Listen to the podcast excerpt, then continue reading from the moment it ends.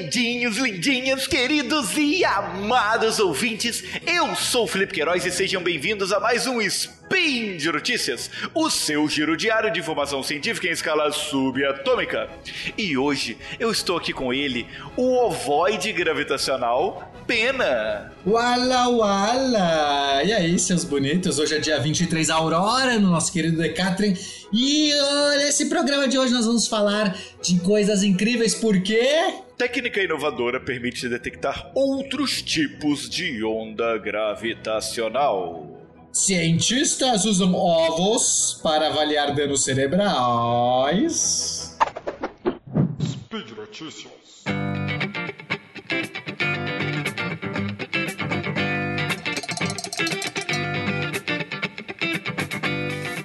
Peninha, Manda! como a ciência é uma coisa incrível, né, Peninha?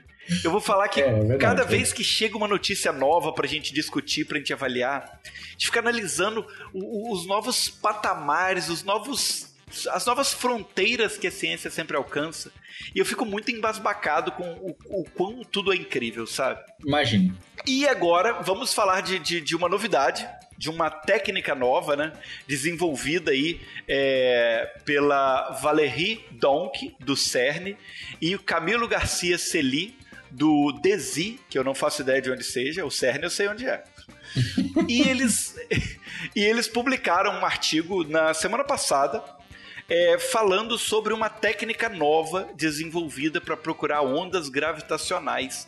Mas não aquelas ondas que a gente já está acostumado a captar lá, usando o LIGO e o Virgo, né? Que a gente já comentou A várias vezes aqui no nosso noticiou, a gente já noticiou várias vezes, certo? Usando interferômetro, aquelas ondas, buracos negros que giram um contra o outro, fazem o spin da morte, isso gera uma, uma, uma onda que se espirala e vai, e vai pelo cosmo, e aí a gente pega uma fraçãozinha, né? um peidinho ali, a gente detecta no interferômetro. Não é disso que a gente tá falando, certo? Não é disso que a gente está falando.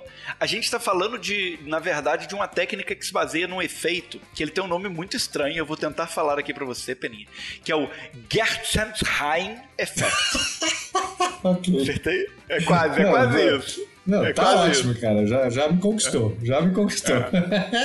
Esse Ge- Gertzenheim, ele é um efeito, na verdade, que, que acontece quando ondas gravitacionais de frequência muito alta passam por campos magnéticos e acabam sendo convertidas em ondas de rádio. Olha que legal. Cara, isso é uma maluquice, Felipe. Isso é uma maluquice, porque olha só o que você está dizendo: que um, um tipo de efeito gravitacional, em princípio não tem nada a ver com luz, nada a ver com campos eletromagnéticos, pode co- ser convertido num efeito eletromagnético, certo? É como se a gente estivesse Exatamente. falando que dois tipos de força, dois tipos de coisas que para física são separadas, têm um acoplamento, cara. Isso realmente é muito legal. E, e é legal que esse efeito, ele não gera ondas de rádio aleatórias.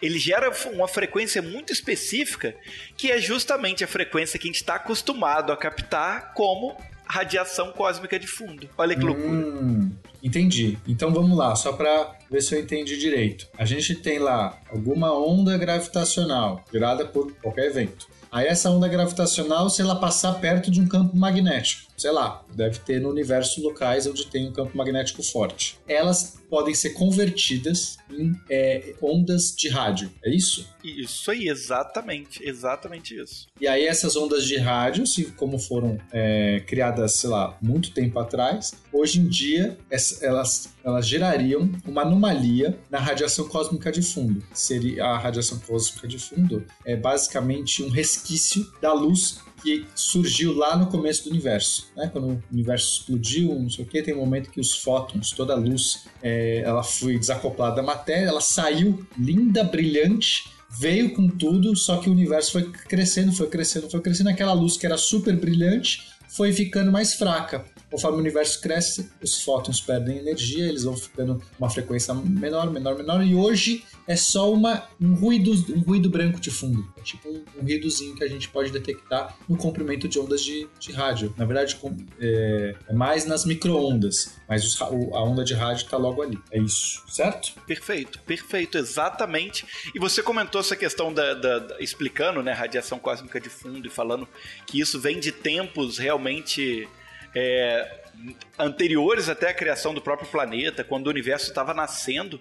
E a ideia é que essas, essas é, ondas gravitacionais que são detectadas são justamente ondas gravitacionais geradas por essas fontes pré-criação das próprias estrelas no período hum. que é chamado de, de Idade das Trevas, é, que inclusive é uma maneira. Eu, inclusive, eu acho que, que é, um, é uma aplicação muito melhor para o termo Idade das Trevas, né? Se você parar pra é, Eu, como medievalista, aprovo o uso Idade das Trevas nesse contexto. Por quê?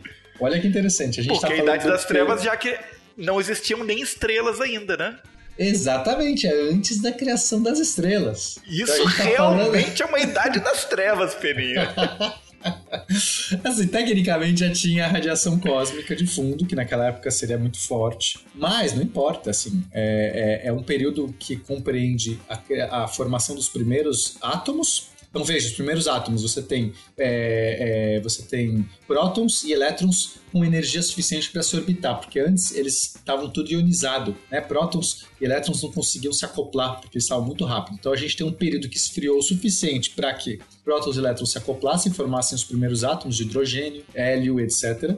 E aí, até o momento que esses átomos conseguem se agrupar e formar as primeiras estrelas. Tem um gap aí, tem um, um espaço de tempo. E é esse período de tempo que essas ondas gravitacionais gerariam uma anomalia na radiação cósmica de fundo que seria possível a gente detectar com equipamentos hoje em dia. Isso é realmente incrível. Perfeito, Peninha. É isso aí. E aí, o que, é interessante? Esse Gertzenheim effect, né, o efeito Gertzenheim, ele é um efeito raro de acontecer. A verdade é que uhum. essa conversão das ondas gravitacionais em onda de rádio não é uma coisa comum. A chance disso acontecer é muito pequena. Mas considerando que a gente tem todo o universo e toda a radiação cósmica de fundo detectável, a gente joga com as probabilidades, né?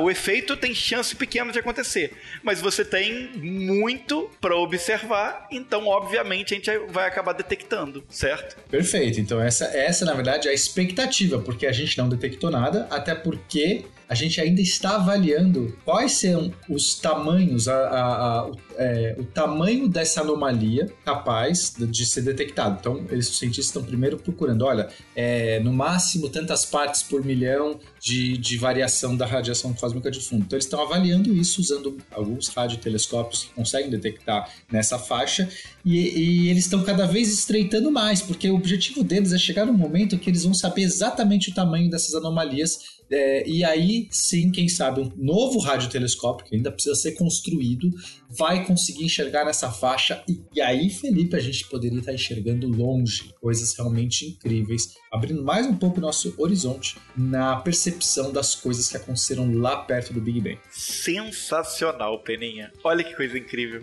Olha que coisa fenomenal, cara. Eu acho incrível, eu acho linda a ciência.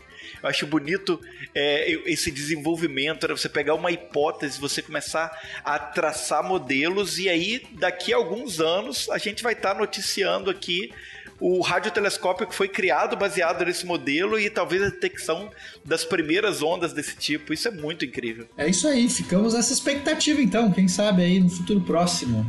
E vamos para a próxima notícia. Felipe, meu amigo, eu tenho uma notícia legal para te dar. É, alguns cientistas têm interesse em avaliar como que funciona os danos cerebrais causados por impactos certo? Que a gente chama de concussão. Sim. sim. É, a medicina gosta Perfeito. de falar. Você tomou um certo impacto na cabeça, te deixou meio zonzo, você perdeu às vezes o sentido, você né, ficou ali meio que é, os neurônios todos dançando ali, só que você ficou meio formigando, a cabeça ficou formigando. Se chama concussão. Algum dano cerebral você levou Normalmente as pessoas conseguem se restabelecer, mas a gente não sabe, porque os neurônios também são muito plásticos, né? Mesmo que você consiga é, romper alguns, eles, eles se formam tal. Só que a gente é, não sabe dizer quantidade de dano que isso pode causar e nem os efeitos a longo prazo. Inclusive, eu que jogo futebol americano, e, e esse é um assunto pertinente para mim, né? Porque a gente tava muito impacto. então. É... Eu imagino. Inclusive, muita gente mandou um artigo lá, já faz alguns anos, que mostrou que pessoas que jogam futebol americano têm uma incidência maior até Alzheimer. Porque e, Caramba, e aí você pena. consegue. É, depois que essas pessoas morreram. Não sei se era Alzheimer ou outros tipos de, de demência, ou. né? é, eles, agora, pra ser honesto, não vou lembrar, já faz muitos anos que eu li esse artigo. E, e daí é, é, as pessoas todas me mandavam, né? Porque, tipo, preocupadas, né? Claro.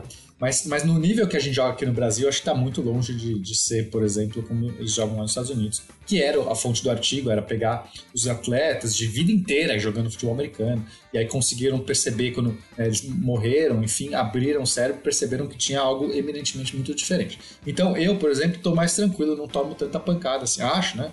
Pelo, pelo que eu tô tranquilo. Mas de qualquer jeito é algo importante a gente entender como é que funciona esses danos, né? É, provavelmente você toma mais pancada do que eu, por exemplo, que não tomo pancada nenhuma na cabeça. é.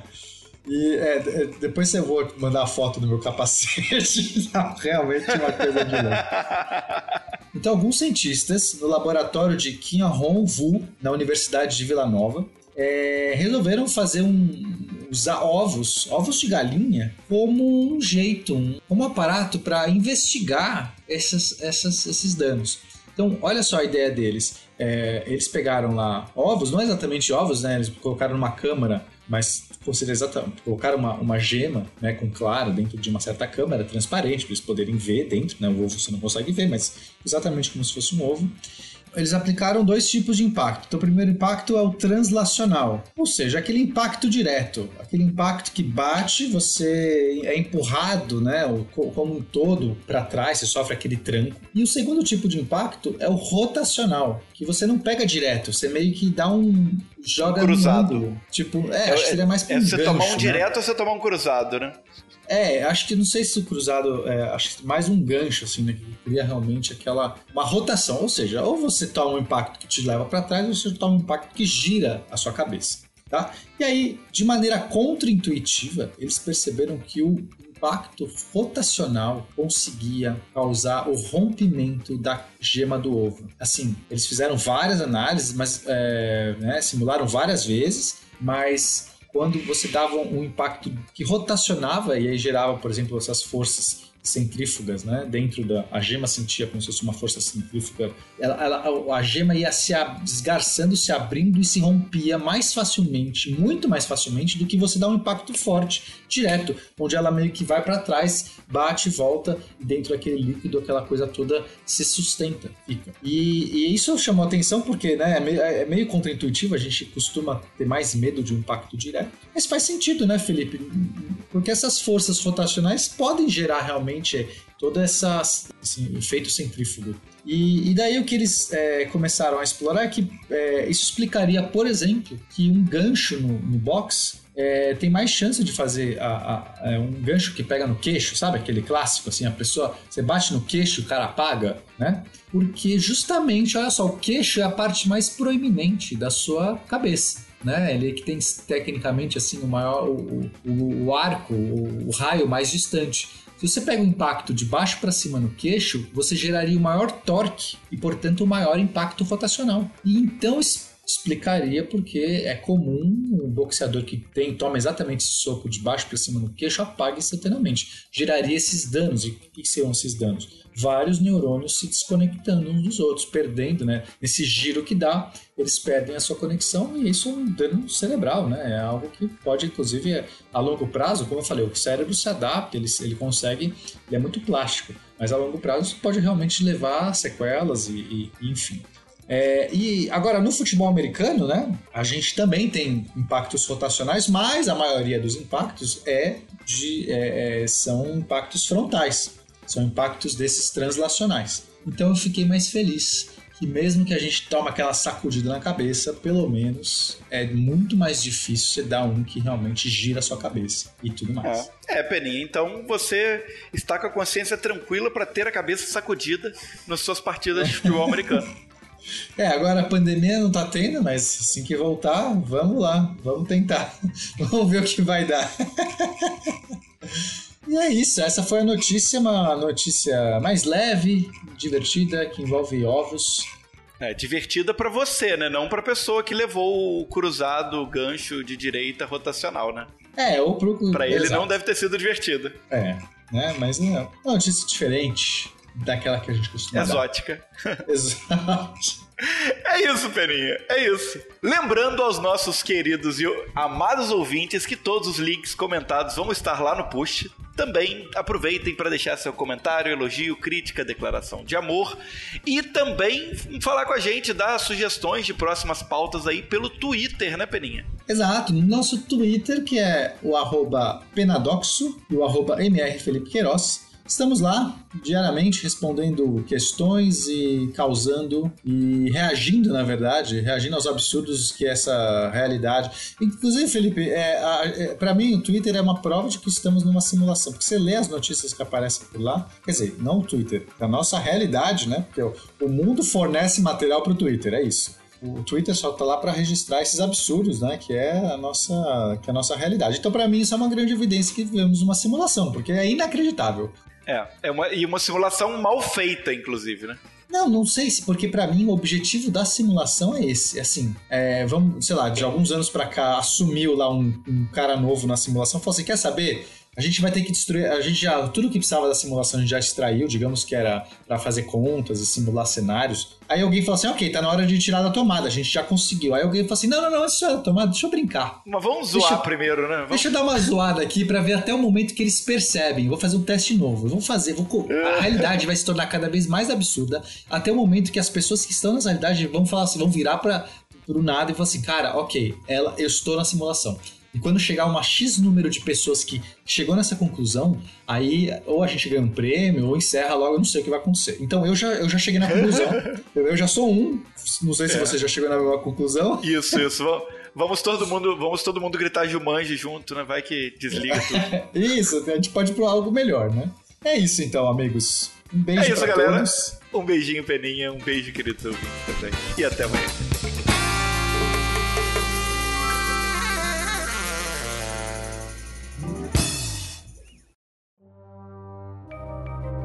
Este programa foi produzido por Mentes Deviantes. deviante.com.br.